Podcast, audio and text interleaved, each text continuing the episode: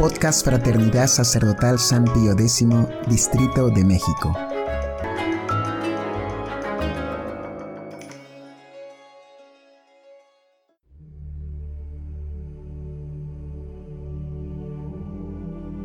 Hojita de Fe número 125. Poder, eficacia y necesidad de las sanas lecturas. Discurso de Su Santidad Pío XII a los recién casados, el 31 de julio de 1940.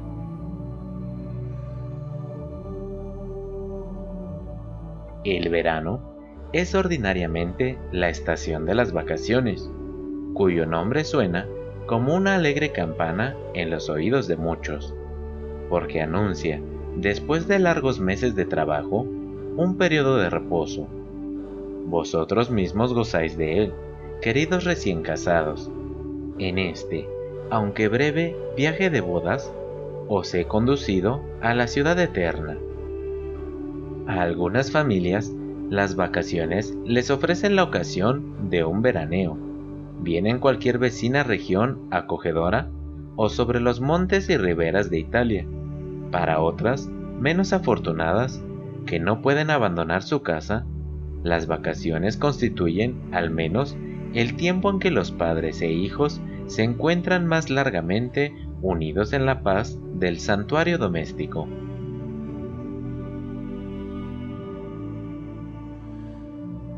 ¡1! pesares en las familias por causa de la guerra. La paz. ¿Cuántas familias suspiran hoy por ella? ¿Cuántas esposas, madres, novias, aunque firmemente resueltas y prontas hasta los sacrificios extremos en el cumplimiento del deber y en el cumplimiento del amor patrio, tienen el corazón dolorido por la partida de un ser querido hacia un destino lejano, tal vez desconocido, muchas veces peligroso. Otras, con el ánimo todavía más torturado, porque sus pensamientos agitados se pierden en la noche de una incertidumbre angustiosa, interrogan al cielo y a la tierra, siquiera para conocer, sin dudas, la suerte, aunque sea trágica, de la persona amada de la que no tienen noticias.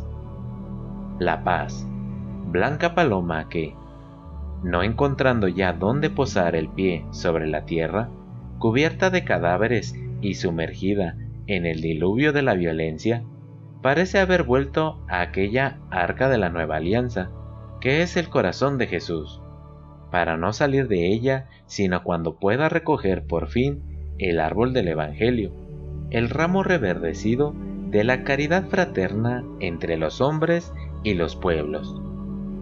Sin embargo, a pesar de las tristezas de la hora presente, a no pocos de vosotros, particularmente a los recién casados, les será concedido, como os aseguramos de corazón, gozar de algún alivio, pero reposar para el hombre no es únicamente distender muellemente los miembros desocupados y abandonarse a un sueño restaurador. El reposo humano lleva consigo sanas distracciones y de ordinario también algunas lecturas. Y como actualmente casi no hay familia donde no entre el libro, el opúsculo, el diario y durante los ocios de las vacaciones las ocasiones de la lectura se multiplican, queremos hoy dirigiros a alguna breve exhortación sobre este tema.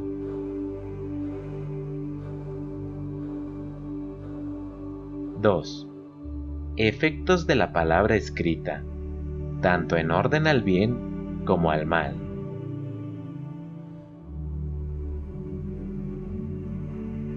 El primer hombre que, deseoso de comunicar su pensamiento a otros hombres en una forma más duradera que el sonido fugaz de las palabras, grabó acaso con un tosco sílex en la pared de una caverna signos convencionales cuya interpretación determinó y explicó. Inventó al mismo tiempo la escritura y el arte de la lectura. Leer es penetrar por medio de signos gráficos más o menos complicados en el pensamiento de otro. Ahora bien, Como los pensamientos de los justos son justicia y los consejos de los impios son fraudulentos. Proverbios 12:5. Síguese que algunos libros, como algunas palabras, son manantial de luz, de fuerza, de libertad intelectual y moral, mientras que otros no traen sino insidias y ocasiones de pecado. Tal es la enseñanza de la Sagrada Escritura. Las palabras de los impios son trampas sangrientas, pero a los rectos su boca los pone a salvo. Proverbios 12:6. Hay por lo tanto buenas y malas palabras.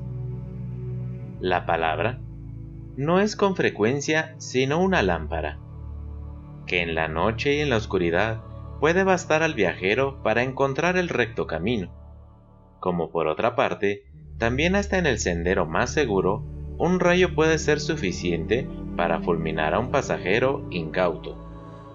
Tal es el efecto de la palabra buena o de la mala.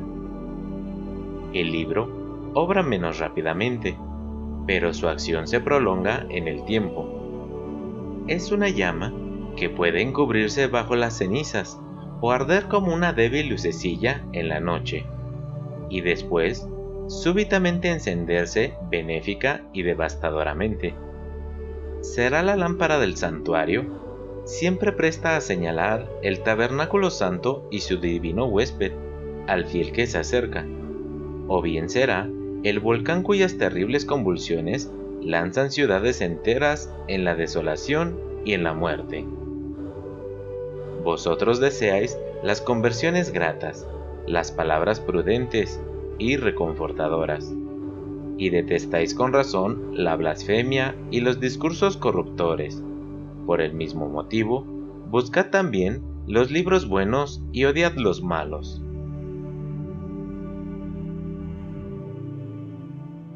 3. Efectos benéficos de las buenas lecturas.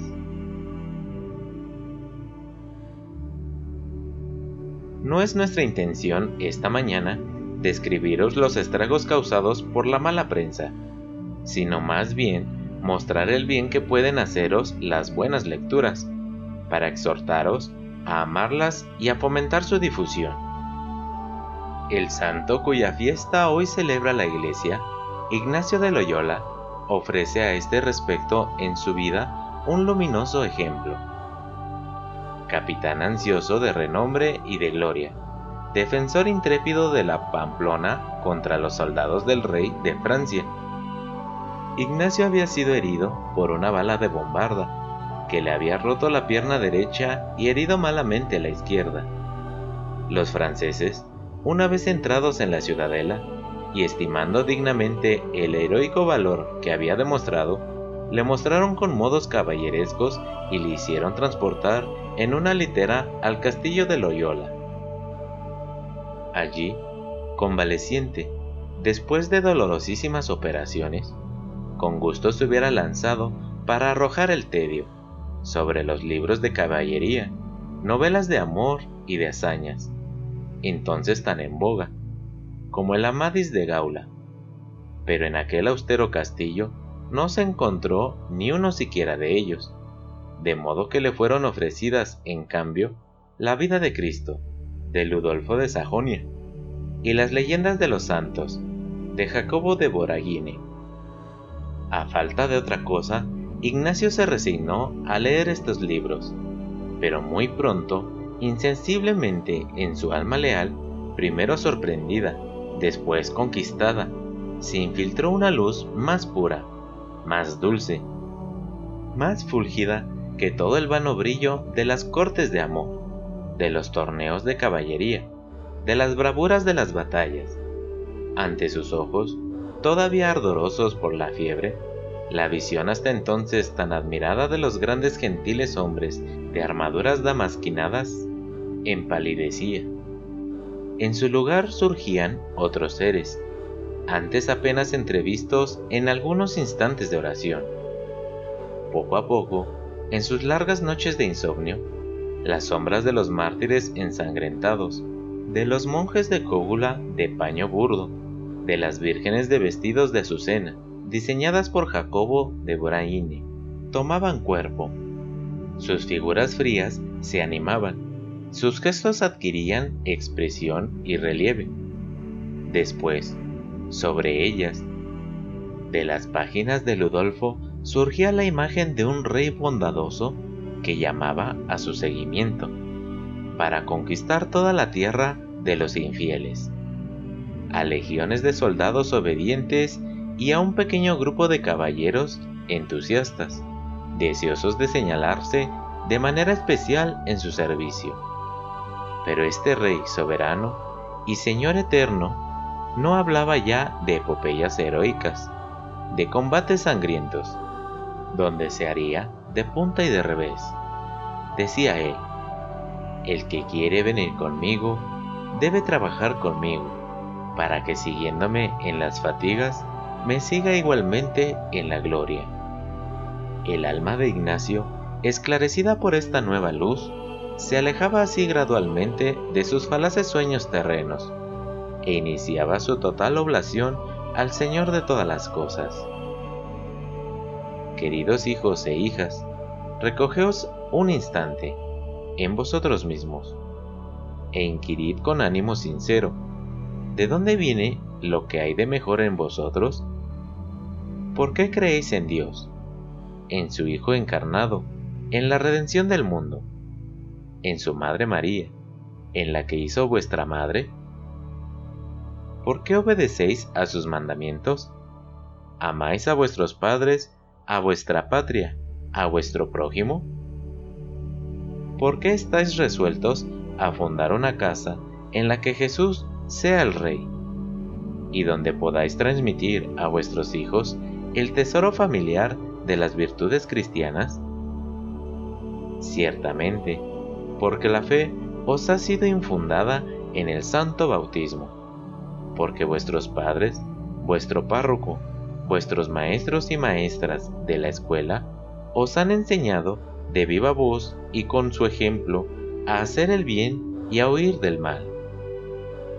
Pero escrutad todavía más vuestros recuerdos. Entre los mejores y más decisivos encontraréis probablemente el de algún libro bienhechor, el catecismo, la historia sagrada, el santo evangelio, el misal romano, el boletín parroquial, la imitación de Cristo, la vida de aquel santo o de aquella santa. Volveréis a ver con los ojos de la mente, sobre todo, uno de aquellos libros. Tal vez ni el más hermoso, ni el más rico, ni el más docto, sobre cuyas hojas, cierta tarde, vuestra lectura se detuvo en un punto. Vuestro corazón palpitó más fuerte, vuestros ojos se bañaron en lágrimas, y entonces se grabó en vuestra alma, bajo el invisible impulso del Espíritu Santo, un surco profundo que, a pesar de los años transcurridos y las más o menos largas desviaciones, puede serviros aún de guía en vuestro camino hacia Dios. Si vosotros, especialmente los más jóvenes, no habéis hecho todavía una experiencia semejante, sentiréis probablemente un día su penetrante dulzura, cuando encontrando en un estante oscuro o en un viejo armario un librito de vuestros primeros años, descubráis con emoción en sus páginas amarillentas como una flor disecada del jardín de vuestra infancia aquella historia edificante, aquella máxima moral, aquella oración devota que habías dejado sepultarse bajo el polvo de las ocupaciones y preocupaciones de la vida diaria, pero que recobrará de repente el perfume, el sabor, la viveza de colores con que había encantado y fortificado en un tiempo a vuestra alma.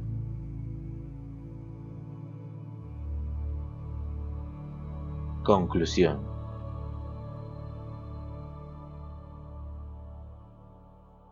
Esta es una de las grandes ventajas del buen libro. El amigo cuyas sabias advertencias y justos reproches desdeñáis, os abandona. Pero el libro que habéis abandonado os permanece fiel. olvidado o rechazado en muchas ocasiones. Está siempre pronto a volveros a dar la ayuda en sus enseñanzas, la saludable amargura de sus reproches, la clara luz de sus consejos. Escuchad, pues, sus avisos, tan discretos como directos, la amonestación, muy frecuentemente merecida, que os rige el deber, tan a menudo olvidado, que os recuerda, se los ha dicho ya a muchos, antes que a vosotros, pero no os dirá sus nombres, como no revelará a nadie el vuestro. Y mientras os amonesta y os conforta a través de nuestros ojos fijos sobre él, nadie oirá su voz fuera de vuestro propio corazón. Debemos leer los libros sencillos y devotos, de tan buena gana como los graves y profundos.